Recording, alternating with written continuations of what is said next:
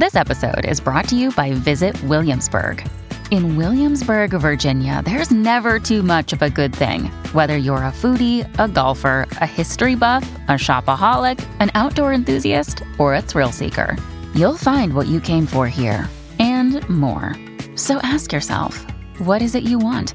Discover Williamsburg and plan your trip at visitwilliamsburg.com. Another day is here, and you're ready for it. What to wear? Check. Breakfast, lunch, and dinner? Check. Planning for what's next and how to save for it? That's where Bank of America can help. For your financial to dos, Bank of America has experts ready to help get you closer to your goals. Get started at one of our local financial centers or 24-7 in our mobile banking app. Find a location near you at bankofamerica.com slash talk to us. What would you like the power to do? Mobile banking requires downloading the app and is only available for select devices. Message and data rates may apply. Bank of America and a member FDIC. When you need mealtime inspiration, it's worth shopping Kroger, where you'll find over 30,000 mouthwatering choices that excite your inner foodie. And no matter what tasty choice you make, you'll enjoy our everyday low prices, plus extra ways to save, like digital coupons worth over $600 each week. You can also save up to $1 off per gallon at the pump with fuel points. More savings and more inspiring flavors make shopping Kroger worth it every time. Kroger, fresh for everyone. Fuel restrictions apply. Hola, esto es New Books Network en español. Bienvenidos a este nuevo episodio de NBN en español, la sección hispana de New Book Networks. Esta entrevista cuenta con el apoyo del Semillero de Investigación en Literatura Latinoamericana, SILAT, de la Pontificia Universidad Javeriana de Colombia. Mi nombre es Daniela Buxdorf y hoy tenemos el gusto de conversar con Juan Pablo Lup, investigador y académico argentino, autor de Una novela imposible, La política poética de Rodolfo Walsh. Hola Juan Pablo, muchas gracias por estar en New Book Network en español. Hola Daniela, muchas gracias por la invitación, un gusto encontrarnos a, conversar sobre estos problemas literarios. Eh, muchas gracias Juan Pablo. voy a hacer una breve eh, descripción de, una breve presentación, perdón, de nuestro invitado. Juan Pablo Lupi es doctor en literatura por la Universidad de Buenos Aires investigador adjunto del Consejo Nacional de Investigaciones Científicas y Técnicas de la República de Argentina, donde ha sido becario doctoral y postdoctoral. Desde 2008 participa en equipos de investigación en el Instituto de Literatura Hispanoamericana de la Facultad de Filosofía y Letras de la Universidad de Buenos Aires y dicta clases en dicha facultad y en el Colegio Paideia. Se ha desempeñado como maestro de grado y profesor de nivel secundario y terciario y desarrolló actividades de extensión y divulgación literaria en medios e instituciones públicas y privadas.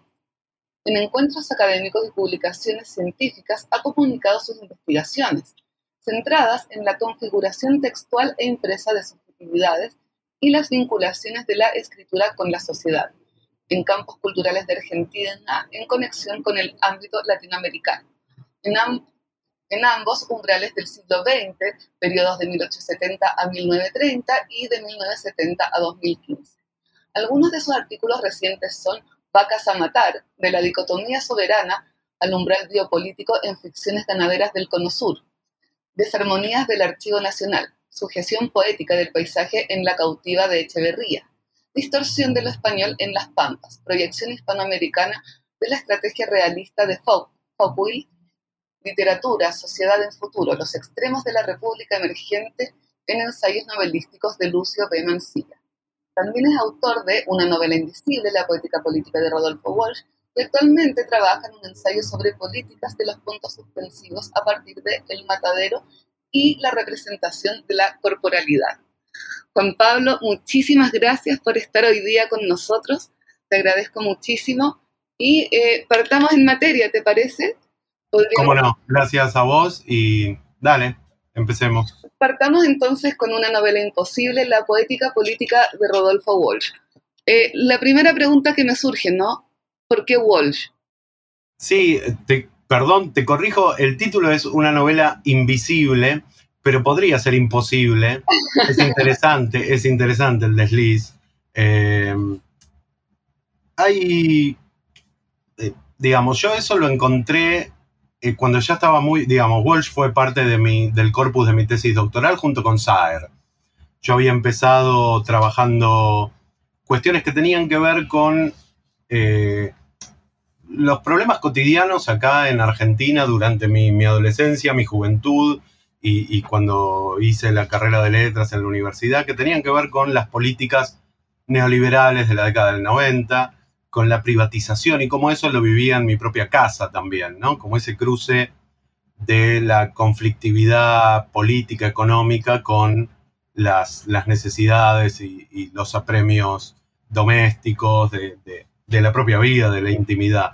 O sea, esa, esa interpelación fue importante para mis primeros proyectos que empezaron en, en la Cátedra de Literatura Argentina del siglo XX, con una investigación que en un principio quería abocarla a Saer y Manuel Puig, eh, justamente desde este eje de lo privado y lo público en, las formas literarias y en, los proyectos de estos escritores, eh, dándole mucha relevancia a algo que me sigue interesando justamente y que también lo trabajo en algunos eh, proyectos del, anterior umbral del siglo XX, digamos, de, ese apogeo del modelo agroexportador y del liberalismo de fines del 19 y principios del 20, por ejemplo en Mansilla o en Cambaceres. Eh, digamos, eh, esos primeros intereses tenían que ver también con mis preferencias. A mí me fascinaba la forma de escritura de Saer, de Puig, también, por ejemplo, de Osvaldo Lamborghini, de Fogwill. Mm. Eh, fui puliendo un poco ese, ese corpus. algunas eh, algunos elementos de ese corpus los iba a retomar después del doctorado, por ejemplo Fogwill, y otros todavía están pendientes como Lamborghini. Pero lo que sucedió ahí fue que eh, en esa descripción, en la Cátedra de Literatura Argentina del siglo XX, eh, un poco se me, se me hizo saber que Manuel Puig estaba demasiado trabajado recientemente y en ese momento, que era a mediados de la década del 2000, y quizá todavía Saer podía ser una cuestión pertinente.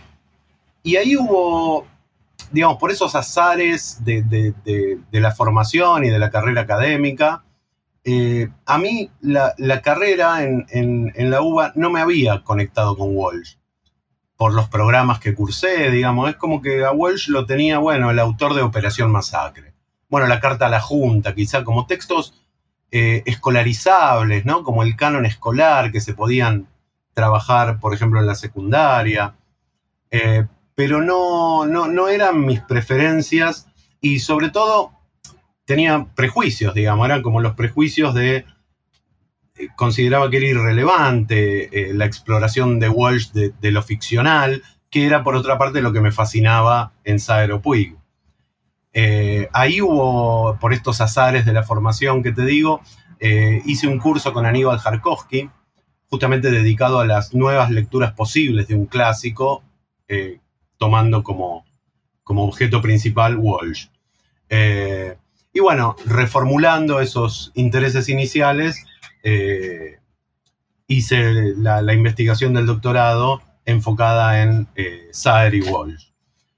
Y fue apareciendo cada vez más, quizá como contraposición entre ambos, eh, esta figura que me interesa de, proyectos orientados hacia la novela. La novela como, como el género caído de las ilusiones burguesas, la reformulación entre lo ficcional y la verdad, de cómo quizá esto es algo eh, que lo trabaja, por ejemplo, Sader en sus ensayos, ¿no? de cómo la ficción no tiene por qué estar eh, opuesta a lo real. Y el gran desafío también de tomar a Walsh en, esa, en ese problema era desarmar dicotomías. Eso fue algo que me interesó mucho y que tiene que ver con el, con el campo cultural argentino, desde Sarmiento, Echeverría, digamos, desde civilización y barbarie, ¿no? Como, como desmontar ciertos, ciertos binarismos para pensar la cultura. Y eso que al principio era como un prejuicio y que me incomodaba en Walsh, ¿no? Como esa tensión entre la literatura y la política o la figura del escritor que abandonó la literatura y terminó escribiendo eh, habría que ver qué, qué, fue lo que terminó escribiendo. Y bueno, eso se fue convirtiendo en algo que me, fascinaba, ¿no? Ese, esa condición fronteriza del proyecto de Walsh, eh, su, digamos, su, manera de cruzar eh, los intereses personales con las problemáticas públicas y con la violencia, y ver esas zonas fronterizas que no eran simplemente líneas divisorias como entre literatura y política, eh, sino verlas como zonas eh, que se podían indagar en, múltiples niveles de cruces. Y sobre todo lo que focaliza en Walsh fueron los niveles que tenían que ver con los oficios, cómo se cruza la literatura, el periodismo y en la literatura los géneros, qué pasa con su trabajo inicial con el género policial eh, y qué pasa con el género policial eh, en la cultura argentina, que no es el mismo policial de Truman Capote, eh, donde el sistema democrático norteamericano no es puesto en cuestión. En cambio, en Walsh lo que hay es que, digamos, se va verificando fundamentalmente a lo largo de las ediciones de Operación Masacre y, por ejemplo, se nota en la distancia entre Operación Masacre y quien mató a Rosendo, que Walsh va verificando que eh, el, criminal es el Estado, es el propio Estado eh, y, la corrupción y lo que tiene que, acusar justamente eh, tiene que ver con, con, las fuerzas oficiales, con la legalidad del monopolio de la violencia. y bueno, después otras zonas fronterizas que fui desglosando también, por ejemplo, con respecto a los medios y los soportes, porque Walsh digamos, difundió su escritura donde pudo. Esto pasa con Operación Masacre, que eh, es un periodista que se anima a investigar lo increíble, o sea, a comprobar la veracidad de un hecho que parecía completamente inverosímil, como fue el fusilamiento en junio de 1956. Eh, y eso lo publica de repente en periódicos nacionalistas como Azul y Blanco, en periódicos como Mayoría, eh, volviendo también al formato de folletín, que es otro elemento novelesco que a mí me interesa a fines del siglo XIX también. Eh, y después, fundamentalmente, lo fronterizo a nivel de su propia escritura y de, y de, las formas que va trabajando en sus textos, ¿no? cruzando eh, la crónica periodística con el cuento breve, saliéndose del policial para ir hacia una, una crítica social más, más contundente. Eh, y bueno, ahí, aparecía eh, fundamentalmente con, algunos textos póstumos, como la edición que hace Daniel Link en la década del 90 de la obra periodística y también de los papeles personales. Sobre todo en, el diario de Walsh, cómo aparece eh, como la novela como inminencia, ¿no? Bueno, con esto del problema de la imposibilidad de escribir una novela o de recurrir a esa forma estética sin que se vuelva inofensiva, ¿no? Porque eso es lo, que le interesaba a Walsh, que la escritura sirviera para, ofender al poder y para desarmar eh, estas injusticias sociales y estas eh, desigualdades. Entonces ahí la novela no, no era que no había novela, simplemente, sino que en todo caso la novela no tenía tanto que ver con la estética, y con el acabado impreso formal de un libro. La novela no tenía que ver con el formato libro. Eh, tampoco tenía que ver, digamos, era una novela, podía ser una novela sin ficción, una novela sin libro, donde el ritmo novelesco sirviera para enganchar al lector, pero sin disipar la dimensión política abierta del acontecimiento.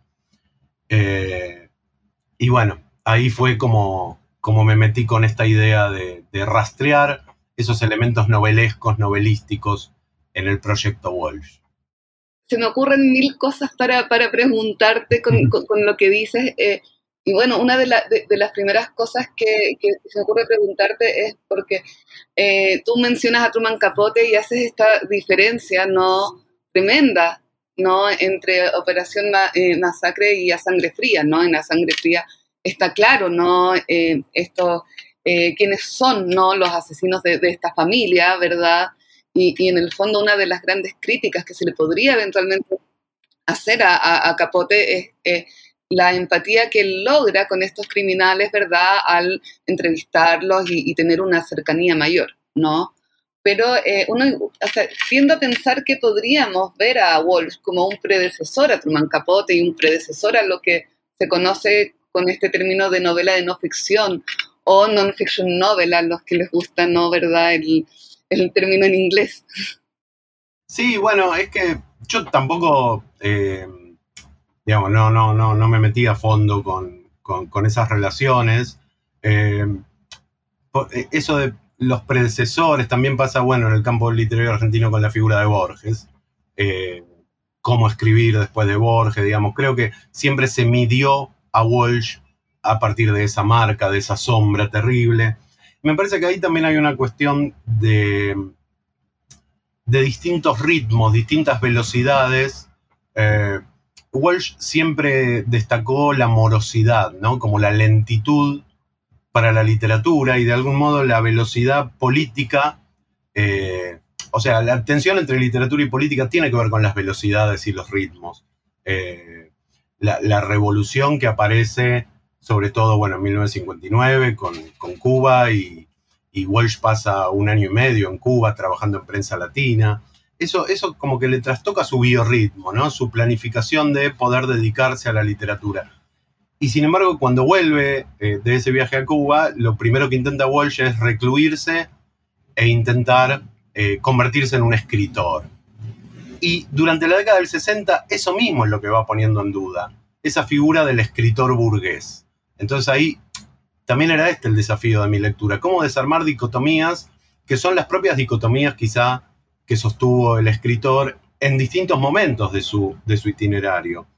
Eh, por eso creo que hay como ritmos cruzados, no es simplemente eh, quién fue antes, mm. digamos, hay como idas y vueltas, eh, superposiciones de, y oscilaciones y contradicciones, que era lo que más me interesaba. Eh, esa, digo, esa velocidad política, ese, vértigo de la revolución entre, digamos, 1959 y 1973, eh, creo que a Walsh le impone el límite de la representación. Digamos, como es de lo que habla Bartes, como que la imposibilidad para la novela tiene que ver con la resistencia moral, la resistencia a confundir lo verdadero con lo falso, ¿no? Y eso quizá era el límite de Walsh. Eh, lo interesante es que convierte esas imposibilidades o esas contradicciones eh, en una autodemanda, o sea, es mucho más interesante analizar la autodemanda de Walsh que quiere seguir, digamos, probando con la literatura, aunque vea que la novela se convirtió en el vehículo de las ilusiones burguesas y en, el, en la gran forma consagrada del boom latinoamericano. Eh, pero eso lo convierte como en una autodemanda eh, de, rigurosidad en lo que escribe. Eh, el proyecto de novela de Welsh era muy ambicioso, digamos, es como que creo que se planteaba muchos más problemas de escritura y de ética, y, por eso todo el tiempo trato de conectar la poética con la ética, con la responsabilidad, y no simplemente con el eslogan del compromiso. Eh, y en eso seguramente que hay relaciones con, la escritura de Truman Capote, pero en contextos eh, completamente diferentes. Eh, y bueno, como suele pasar en nuestras sociedades latinoamericanas, digamos, la gran diferencia de contexto tiene que ver con la, violencia estatal y, con con el Estado corrupto y criminal, que justamente también era lo que trabajaba eh, Walsh, no solo en Operación Masacre, sino en algunas series de cuentos policiales que empiezan ahí a buscar esa forma nueva. Por ejemplo, los casos del comisario Laurenzi, ¿no? donde el propio comisario es un sujeto eh, que siente que no puede hacer justicia. ¿no? Por eso yo lo, analizo con la idea del declive del justiciero, ¿no? Como el representante oficial de la ley eh, se enfrenta con su propia imposibilidad para, eh, aunque logre demostrar, eh, resolver el crimen y descubrir al criminal, el criminal quizá es alguien mejor posicionado en la sociedad, en el último cuento, por ejemplo, es un juez, y el comisario no puede hacer nada, ¿no? A diferencia de Truman Capote, que lleva eso a, la polémica sobre la pena de muerte, digamos, como a otras cuestiones que tienen que ver con la sociedad en la que, en la que está escribiendo. Claro, estos contextos distintos, ¿no? ¿Verdad? Claro. Eh, claro. Eh, mencionas a, Borges, pero en, tu, eh, cuando te pregunto por Walsh, tú me hablas de Saer, de Puig, de Fockwell, pero no mencionas a Borges y Borges aparece después. Me, Me pasa que eh, es algo muy personal, ¿no? Cada vez que eh, pienso, leo de literatura argentina, ¿verdad? Siempre me lleva a Borges. La pregunta es, ¿todos los caminos llevan a Borges? ¿Es posible eludir a Borges en una investigación sobre literatura argentina, por ejemplo? Depende, depende a dónde focalice la investigación, pero yo replantearía la, pregunta como si es posible eludirlo y yo diría, ¿es deseable? ¿Por qué lo vamos a eludir? En mi caso eh, fue casi eh, eh, necesario incluir a Borges, digamos, porque el propio Walsh arranca su, su proyecto de escritura, no tanto como escritor directamente, aunque también, digamos, escribe sus primeros cuentos policiales y algunos fantásticos bajo el influjo de Borges, pero sobre todo ocupando distintos lugares en el, en el oficio editorial, digamos, trabajando en la editorial Ayet, donde Walsh trabaja desde los 17 años, por eso deja la escuela secundaria y la va a terminar más adelante cuando ya está casado y tiene hijas. Eh, y ahí eh, Borges es una, una sombra eh, productiva, digamos, ¿no? En la década del, fines de la década del 40, de la década del 50, cuando Walsh arma sus, por ejemplo, la antología del cuento policial y lo presenta a, Borges como, como, el mejor exponente del género. Ahí hay como, yo en, el libro trabajo, digamos, trato de ir superponiendo esto que te decía, como de superponer los momentos. Hay un año emblemático que es 1953, que es cuando Walsh publica su primer libro, Variaciones en Rojo, premiado, que son tres novelas policiales clásicas de misterio. Eh, y ahí la marca de Borges es casi, eh, digamos, el modelo, ¿no? Es como muy respetuoso eh, y lo presenta en esa antología como el mejor escritor, notoriamente dice el mejor escritor argentino, lo cual en 1953 era bastante provocador, sobre todo para el establishment cultural del peronismo, al cual Borges criticaba cada vez que podía eh, incluso desviadamente, como en la conferencia El escritor argentino y la tradición, donde critica el nacionalismo cultural.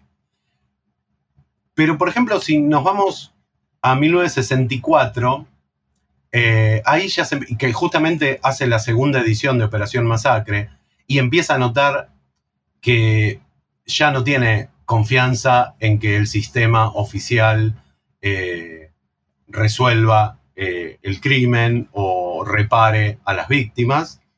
Eh, por ejemplo, en 1964 aparece, eh, ahora se acaba de editar, hace cosa de un mes, el libro de las cartas de Rodolfo Walsh a Donald Yates, que era el investigador eh, norteamericano que, justamente también empieza a traducir a Borges para, el mercado norteamericano.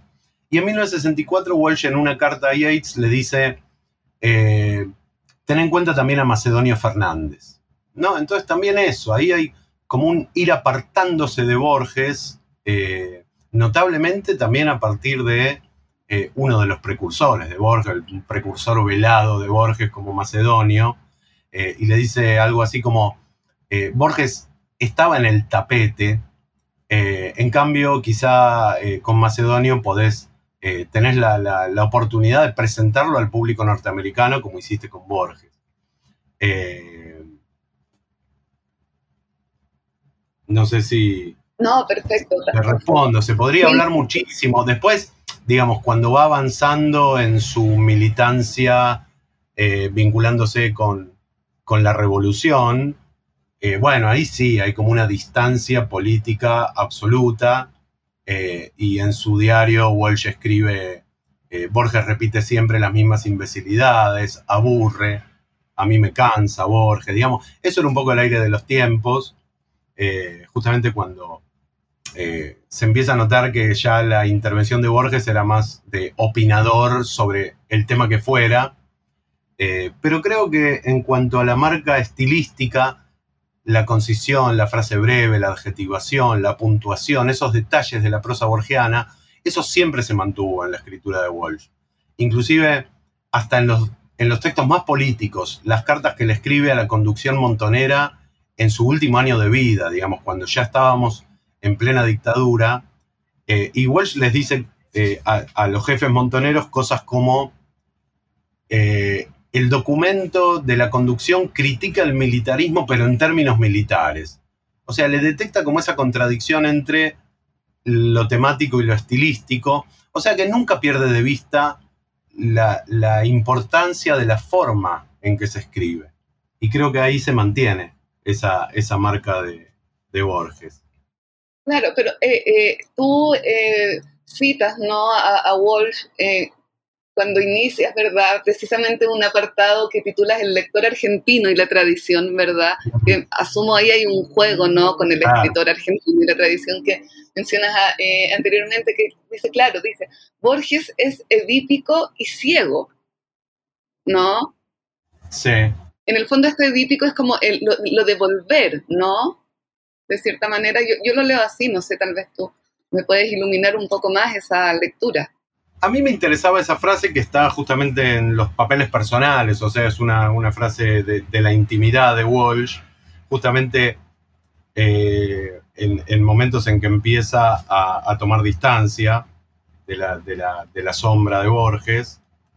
Eh, la escribe en 1962, también me, interesaba eso, como que ya yo antes te nombré el 64, pero ya en el 62 cuando Walsh está intentando armar su proyecto de, hacerse escritor, del cual va a salir dos libros de cuentos, en el 65 eh, Los oficios terrestres, en 1967 Un kilo de oro, que en total son 10 cuentos que fueron reseñados salvajemente por los medios como Primera Plana, El Mundo, Confirmado, digamos, las revistas más eh, eh, relevantes para, la, formación de opinión cultural, que se le reclama la novela eh, pero ya en el 62 aparece como esa toma de distancia, eh, que quizá tiene más de, humor. Eh, él lo anota hablando también de Huxley, siempre como esa referencia anglosajona. esto también lo trabaja Carlos Gamerro, por ejemplo, marca que Walsh en el campo, digamos, de, desde la década del 50, 60, que tuvo que enfrentarse con esa influencia borgiana, eh, Walsh era el que estaba más, eh, más eh, complicado porque su mundo referencial venía también de la cultura anglosajona, del policial, su estilo tenía que ver con esta concisión, con la brevedad, que eran todas marcas borgianas. creo que eso lo pone más en sus notas como una broma eh, con la idea esa de que eh, eh, es edípico porque enseguece mediante un persistente esfuerzo de voluntad, escribe. yo lo puse ahí como un epígrafe, como una manera de recuperar ese tono, me interesa señalar como ese tono con el que Borges, con el que Walsh vuelve a Borges. ¿Cómo se refiere a él, no? Claro, y es un tono sobre todo de desacralizador, ¿no? O sea, es como bajar a Borges del panteón, y tratar de, reubicarlo. Y, por ejemplo, antes te decía, bueno, eh, las fechas, digamos, la década del 60, la resolutiva década del 60. En 1967, eh, me parece que ese también es un año decisivo, porque además es el año del boom editorial en Buenos Aires, eh, que va a durar muy poco. Y, también ahí Walsh, esto que te decía de los ritmos, de la lentitud para la literatura, eh, es como que Walsh llega tarde, porque en 1968, bueno, en el 67 publica su segundo libro, digamos, es el tercer libro de cuentos, pero digo el segundo porque estaría en tándem Los oficios terrestres y un kilo de oro, eh, sobre todo por lo que le señalan las reseñas, ¿no? Como que un kilo de oro en el 67 son cuatro cuentos que no aportan mucho más con respecto a los seis cuentos del libro anterior. Pero ese mismo año Walsh eh, sobre todo a fin de año, a fin del 67, eh, tiene un, trabajo eh, intensísimo, o sea, en agosto publica ese libro, pero además también publica, por ejemplo, en la revista Panorama, la última de las notas crónicas antropológicas, etnográficas sobre el noreste argentino. Se había ido como en excursión, él con su grabador, llevando un fotógrafo. Eh, y ahí aparece, por ejemplo, en agosto la última nota que es sobre Horacio Quiroga, ¿no? Como para seguir complejizando el mapa de, los precursores. Eh, y en diciembre del 67, esa mm, campaña periodística, eh, antropológica de, meterse en ciertos espacios justamente fronterizos, digamos, ya fuera eh, en el interior del país, o por ejemplo en ciertos lugares de trabajo pesado, de trabajo manual en Buenos Aires, como el Matadero o el Puerto, entonces en diciembre publica la crónica sobre el puerto de Buenos Aires, pero también publica Un oscuro día de justicia, nada menos. O sea, lo que podría ser considerado su último cuento publicado. Además lo publica en la revista Adán, que era una revista que nada que ver con eh, la literatura y la política. Era una revista de moda, con cierta frivolidad. Eh, y a la vez publica en primera plana una reseña sobre los nuevos escritores. Entonces ahí está como cortándose también de ese influjo de, Borges y, del boom latinoamericano. Eh, por ejemplo, presenta los primeros libros de Ricardo Piglia, La Invasión, y de eh, Aníbal Ford, eh, es como que Walsh pierde tiempo para escribir su propia novela, que ya la tiene iniciada, eh, hacia 1967 y pierde ese tiempo trabajando para el mercado editorial que le permite sobrevivir y vivir de la escritura, haciendo estas notas. Eh, y durante todo el 68 intenta escribir esa novela porque además firmó un contrato con Jorge Álvarez, ¿no? como la gran editorial de Buenos Aires en ese momento, de la modernización. Y queda tarde porque, digamos, incumple el contrato. Eh, digamos, a cambio hace otros trabajos, por ejemplo, hace una compilación para Jorge Álvarez, Crónicas de Cuba, eh, reedita eh, Operación Masacre en el 69, que se vende bien, edita el libro Quién mató a Rosendo, que había sido una campaña periodística en el periódico, periódico de la CGT, o sea, hay como un entrecruzamiento, lo que te decía al principio, como estas zonas fronterizas entre géneros, medios de prensa y siempre el libro está ahí como en tensión. El libro no es una forma que le salga tan fácilmente. Eh, y bueno, me, parece interesante pensar eso, como el destiempo de Walsh, ¿no? Como que no llega a escribir esa novela en el 69 y hacia el 70 lo, lo monopoliza de algún modo la militancia política, ¿no? Es como que ahí sigue a sus hijas, que eran muy jovencitas, que estarían en la escuela secundaria y empiezan a militar en la juventud peronista. Eh, y este padre de más de 40 años eh, debía ser uno de los más eh, viejos militantes de, de, la izquierda peronista. Y ahí es como que el proyecto de novela va quedando de lado, pero no se, no se suspende, ¿no? Y esto se nota en los papeles personales. Siempre sigue hasta el último momento, ¿no? El último cuento que no publica y que de hecho es secuestrado y que tenemos referencias por Lilia Ferreira, la última pareja de Walsh, y por alguien que lo leyó, que lo encontró en la ESMA, en la Escuela de Mecánica de la Armada, donde estaban los, los secuestrados de la dictadura, eh, y que después sobrevivió y pudo referir que efectivamente hubo un cuento de Walsh, Juan se iba por el río, que funcionaría como algo así que como el primer capítulo de la novela. Eh, pero por eso digo, o sea, es difícil encontrar, eh,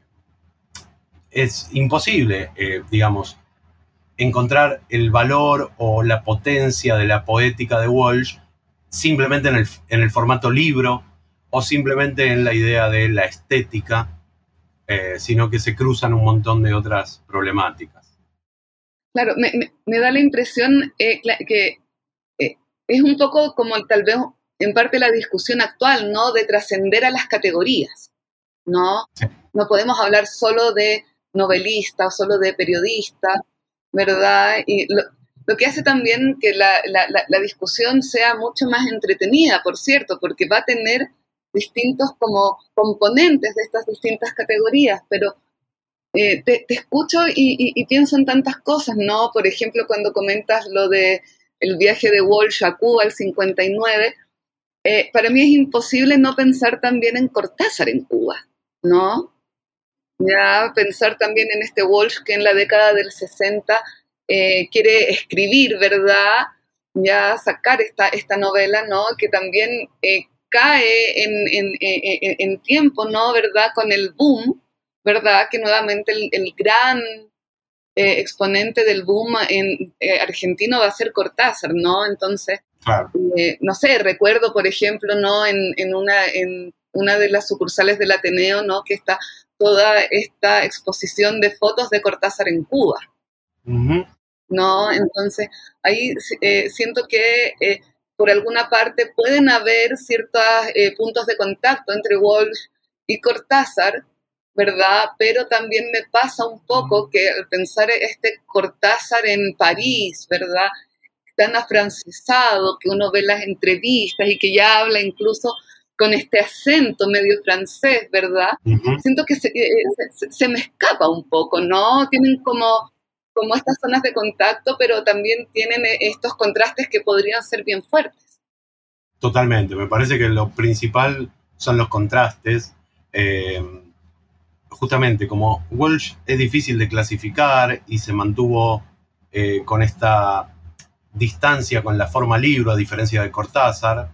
Eh, digamos, la, intervención también política de Cortázar en Cuba también tenía que ver justamente con el boom editorial, ¿no? Y con la posibilidad, por ejemplo, de eh, transferir los derechos de autor de algún libro en, beneficio de la revolución sandinista, por ejemplo.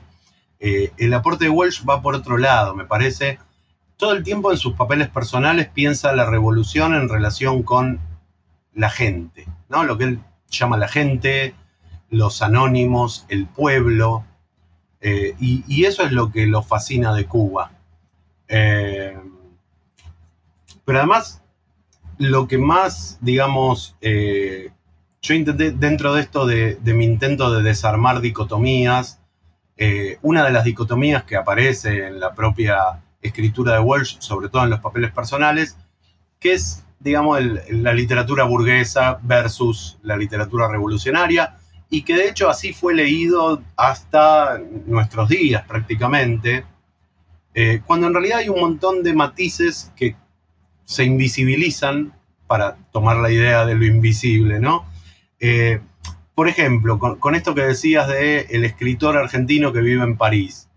Eh, el problema de lo nacional en tensión con lo extranjero, lo europeo. Y ahí también retomo algo de Borges que me quedó picando, que te quería agregar, que es muy interesante, también eh, Gamerro lo, lo menciona. Digamos, si Borges, justamente en el escritor argentino y la tradición, levanta la tradición, por ejemplo, literaria irlandesa, ¿no? Dice, los irlandeses, como los judíos en la cultura occidental, tienen eh, más facilidad para innovar en la cultura occidental porque se sienten distintos de algún modo, se sienten marginales. Eh, en cambio, en Walsh, lo irlandés no pasa por ahí, digamos, no es el objeto erudito de analogía con lo argentino, sino que es un sustrato vital. Eh, o sea, es parte de su historia biográfica, familiar, que, atraviesa justamente un linaje precario. O sea, si Borges arma el doble linaje de lo criollo mezclado con la biblioteca de, de, de raigambre, anglosajona, eh, Walsh no tiene esa biblioteca. Eh, y el linaje está convulsionado justamente por el desarraigo migratorio, la crisis económica. Eh, o sea, está, está como alejado de esa tradición del escritor argentino de Borges y también de el latinoamericanismo revolucionario desde lo libresco de Cortázar. Eh, por eso yo lo que destaco es como la potencia ambigua de lo menor en Walsh y, lo transculturado. Eh, eh, el mismo Walsh dice, mi padre era un transculturado, digamos, el padre trabajaba en el campo, eh, y bueno, toda la serie de los cuentos de irlandeses, el 37, que es un texto autobiográfico, eh, él reconstruye esa precariedad de linajes. Eh, o sea que lo europeo tiene otra marca. También lo podemos conectar me, habías preguntado algo de eso, con la cuestión de la traducción, o sea, Borges es una figura fundamental en la, literatura argentina como una literatura armada a partir de la traducción, desde el umbral del Facundo de Sarmiento, ¿no? Esa primera página en francés, va, esa primera página con una cita en francés, eh, donde, como leyó Piglia, digamos, eh, la política no está tanto en lo que dice, sino en el hecho de escribirla en francés y de marcar una, una diferencia con los que están habilitados, ¿no? Es como un, como un pasaporte para que algunos entren y algunos se queden afuera. Eh, en Walsh no va por ahí, me parece. O sea, la, relación no tiene tanto que ver con mostrar una biblioteca prestigiosa. Eh, en algún momento, creo que en la entrevista de Piglia de 1970, famosa, Piglia le, habla un poco de Joyce. Y Walsh dice, sí, Joyce, pero más eh, eh, me interesa Dunsani, ¿no? Lord Dunsani, un escritor menor, un escritor eh, marginal.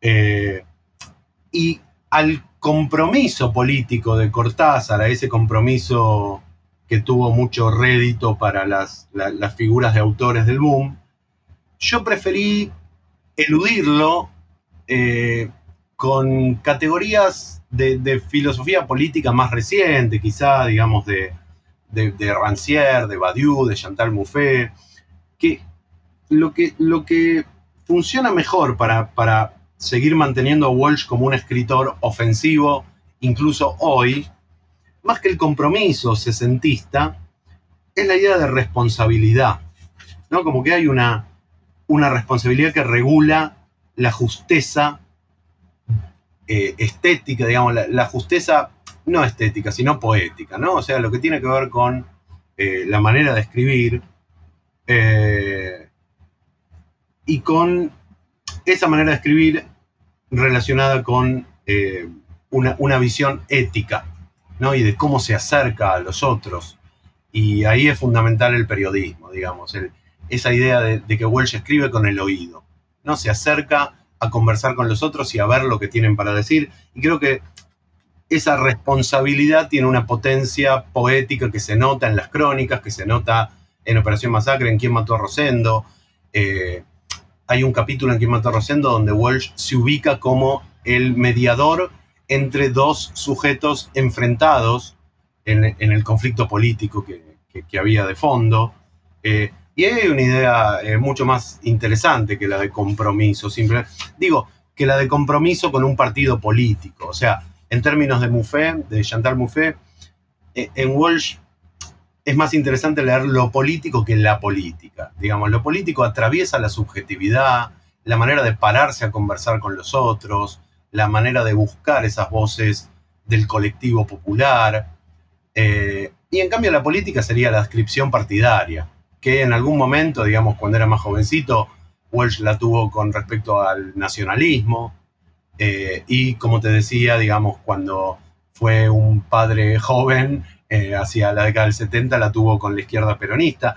Pero eso es una parte del trayecto de Walsh, que tiene que ver quizá con eh, la programática política. Pero lo político atraviesa sus decisiones poéticas.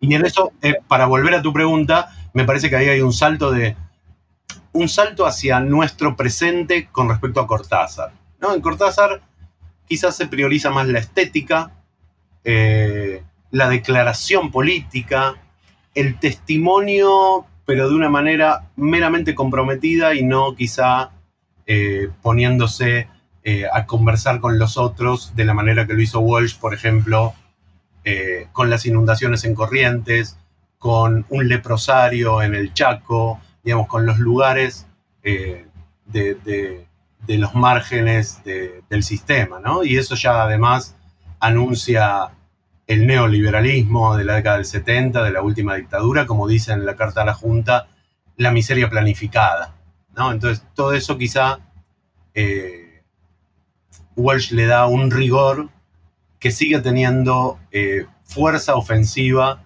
ahora en el siglo XXI y que en Cortázar quizá ha quedado más en un lugar de, una estética lúdica, de juego con el lenguaje, eh, de experimentar eh, manteniendo las coordenadas eh, de la estética europea, ¿no? La vanguardia, la neo-vanguardia, bueno, va por ahí eso. Me gustaría hacerte una última pregunta respecto a tu trabajo con Walsh, porque has mencionado eh, los manuscritos, sus diarios, ¿verdad? Sus cartas, el, material de archivo, ¿no? Em, eh, eh, ¿Cómo, a ver, el, material de archivo, cómo te suma en las lecturas que tú haces de Walsh, ¿verdad? entendiendo, ¿no? que es un material que supuestamente no es privado, ¿no? Pero termina siendo público de, eh, de, cierta manera, lo podemos poner en la mesa a la par con eh, el material publicado, ¿no? Bueno, también, como te decía antes, eh, la forma libro no, no, alcanza. Digamos, si uno solamente se fija en la obra edita, y además ahí también aparece el problema de la obra edita por Walsh y lo póstumo, donde también los principales libros de Walsh póstumos no fueron escritos por Walsh en tantos libros, ¿no? Eh, esto lo hizo sobre todo Daniel Link, Jorge Laforgue, Jorge Rivera, digamos, compiladores de algunos de esos papeles del archivo de Walsh. A lo cual también se agrega, obviamente, la violencia, la violencia estatal, el saqueo de sus materiales en su última casa en San Vicente. Eh, se perdieron eh, muchos de los, de, los papeles y los manuscritos yo intenté trabajar justamente como eh, no, limitándome al soporte libro. Eh, y por ejemplo, en cuanto al archivo, eh, hubo un, un material menor que encontré cuando ya estaba muy avanzado en la tesis y cuando ya apremiaba entregarla y darle una forma. Y para darle una forma fue muy importante encontrar algo en la hemeroteca del Congreso Nacional acá en Buenos Aires, que eran estas reseñas que te comenté de la revista Primera Plana, Confirmado, El Mundo, diarios y revistas que eh, habían reseñado sobre todo los dos libros de cuentos del 65 y del 67, y la reseñaban como diciendo, bueno, eh, la novela malograda, ¿no? En vez de escribir una novela, ese material muy menor y eran textos breves, eh, fue como lo, que le dio forma a mi libro. Eh, o sea, fue, quizá para la tesis eso no fue tan decisivo, eh, pero después para convertir la tesis en libro y para focalizar en los problemas específicos de, la obra de Walsh, eso fue lo que me dio un poco la, pauta de cómo leer lo que no se había visto o lo que incluso se le había exigido a Walsh era como, eh, en esas reseñas estaba la evidencia material de que sí había una novela de Walsh, pero era invisible y era un reclamo y de ahí a trabajar eh, desde la lectura, digamos, o sea, operaciones de lectura con el archivo. Es, el archivo es como una gran caja de, trabajo para, para, los críticos, que digamos, el archivo solo no es nada, es como lo, convertimos en, en problemas de lectura. Eh, y algo parecido hice con eh, el estado de la cuestión crítica sobre Walsh, que es como toda la primera parte del libro, que traté de convertir ese estado de la cuestión en un problema en sí mismo, no, no simplemente cumplir con el requisito burocrático de una tesis doctoral, donde tiene que haber un estado de la cuestión exhaustivo, sino que empezar a hacer ese trabajo me llevó a convertirlo en objeto de análisis en sí mismo, ese estado de la cuestión. O sea, fui convirtiéndolo en un estudio específico de los modos de leer a Walsh, que después también fui trabajando como los modos de leer del propio Walsh en la segunda parte del libro, las autolecturas, por ejemplo, en las distintas ediciones de Operación Masacre. Eh, y, ahí estaba, eh, digamos, esos modos de leer, esa, eh, las tensiones de, de, la crítica walshiana al principio con ese con la dicotomía Borges versus Walsh, por ejemplo. Y, ahí empecé a ver eh, que los modos de lectura son constitutivos de las pautas de legibilidad y visibilidad de la obra. ¿no? Entonces que eh, e, esas problemáticas abiertas en el archivo Walsh tenían que ver con lo que se veía, lo que se podía leer y lo que no se veía y lo que quedaba ilegible. Eh, y me interesó mucho, digamos, la cuestión de las operaciones de lectura, bueno, en una línea más bartesiana, la idea de lo escribible, ¿no? Como la, literatura de Walsh convierte al lector en escritor. Eh, y ese, ese, era su modo de funcionamiento también. O sea, Walsh siempre escribió como un lector. Y quizá esa sea otra de las marcas borgianas, aunque Walsh le imprime a esas operaciones de lectura otra política, ¿no? Perfecto, muchas gracias Juan Pablo. Eh, tenemos unos minutos, tal vez nos quieras contar también eh, en qué estás trabajando actualmente, tus nuevas investigaciones, proyectos. Bueno, digamos, el, la problemática de lo privado, lo público, la intimidad y la política me siguió rondando. el campo de problemas literarios en torno a las relaciones entre el arte, el lenguaje, digamos, la, gran división, diría Huisen, entre el arte elevado y la cultura popular. Bueno, digo que las líneas que había trabajado Walsh, así como marco general, las relaciones entre el arte, la lengua, la lengua nacional, eh, los debates sobre la lengua, eh, las formas novelescas también me interesaban. Eh, todo eso quedó picando de algún modo. Y de algún modo seguí trabajando con proyectos orientados hacia la novela, pero no meramente o exitosamente novelísticos, sino que pasa con lo que llamo personas impresas, digamos, ¿no? Como figuraciones de identidad en tensión con alteridades en la sociedad, digamos, en, la sociedad principalmente argentina, aunque también me interesa hacer algunos cruces con otros ámbitos latinoamericanos, pero en dos momentos que recorto por lo que pueden tener en común en cuanto a eh, la, reestructuración del campo cultural por las tecnologías y, la ingeniería social del liberalismo cosmopolita, digamos, entre fines del XIX y principios del XX, lo que sería el umbral de ingreso al siglo XX, y el neoliberalismo global en el umbral de salida, digamos, desde el último tercio del siglo XX y comienzos del siglo XXI.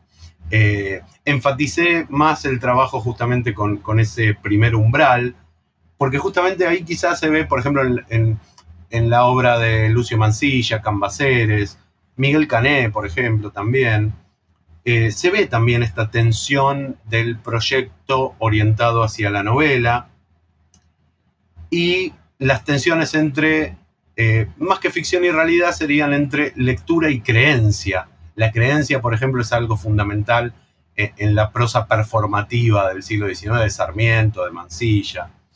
Eh, y cómo en estos textos hay una exploración discursiva de coyunturas socioeconómicas. En el fondo podemos ver que esos modelos decimonónicos incluso hoy día están muy presentes, ¿no? Claro, bueno, y, ahí está lo que te decía al principio también de desarmar dicotomías y de cómo, por ejemplo, cómo sigue funcionando el binarismo, civilización, barbarie o, eh, digamos, orden-desorden o eh, binarismos de género incluso, porque también, por ejemplo, la figura de la mujer en, la, en, el campo del folletín y en la novela. Entonces, por ejemplo, ahí trabajo cuestiones que tienen que ver con la representación de la mujer eh, en Mansilla, por ejemplo, en una obra de teatro donde aparece eh, el, estereotipo de la mujer coqueta. Entonces, pero ¿qué pasa también? Siempre atendiendo a las formas de escritura donde puede haber como nudos novelescos en ese sentido, ¿no? Como en el, en el sentido de que la novela cruza tecnologías de impresión, prácticas de lectura, configuraciones de autor y construcción de personajes, entonces sigo analizando las subjetividades, pero más observando un poco más los cruces entre lo oral, lo sonoro, lo visual, el diseño impreso. Entonces, bueno, por ejemplo, ahora estuve trabajando últimamente con la cuestión de eh, la, la estigmatización de ciertos cuerpos sexuados eh, vistas en, la aplicación de puntos suspensivos, que es algo que viene de la edición del Matadero de Echeverría que hace Juan María Gutiérrez, eh, pero que reaparece en algunos textos, por ejemplo, sobre la mujer prostituta en Manuel Galvez, eh, y continúa de modo muy interesante, por ejemplo, en algunas escrituras femeninas. y bueno, es algo que tengo abierto en este momento, pero siempre rondando estas tensiones entre escritura y sociedad bajo las tecnologías, eh, digamos, de, del vértigo económico, del liberalismo en el cambio de siglo anterior y del neoliberalismo en nuestro presente. Lo más seguro es que vamos a tener una nueva entrevista una vez que eh, se materialice, ¿verdad?, en un libro eh, esta nueva investigación eh, Juan Pablo, te quiero dar las gracias por e-, este episodio. Ha sido muy enriquecedor. Muchísimas gracias. Daniela, yo soy el agradecido porque me permitís el diálogo, que en estos tiempos es difícil y bueno, por lo menos tenemos los recursos tecnológicos necesarios para, para este intercambio y bueno, te agradezco mucho tu, interés y la posibilidad de comunicar mi trabajo. Así que muchas gracias. Muchas gracias a ti, Juan Pablo. Muchas gracias a nuestros auditores por escuchar New Books en Literatura, un podcast de New Books Network. Gracias por escuchar New Books Network en español.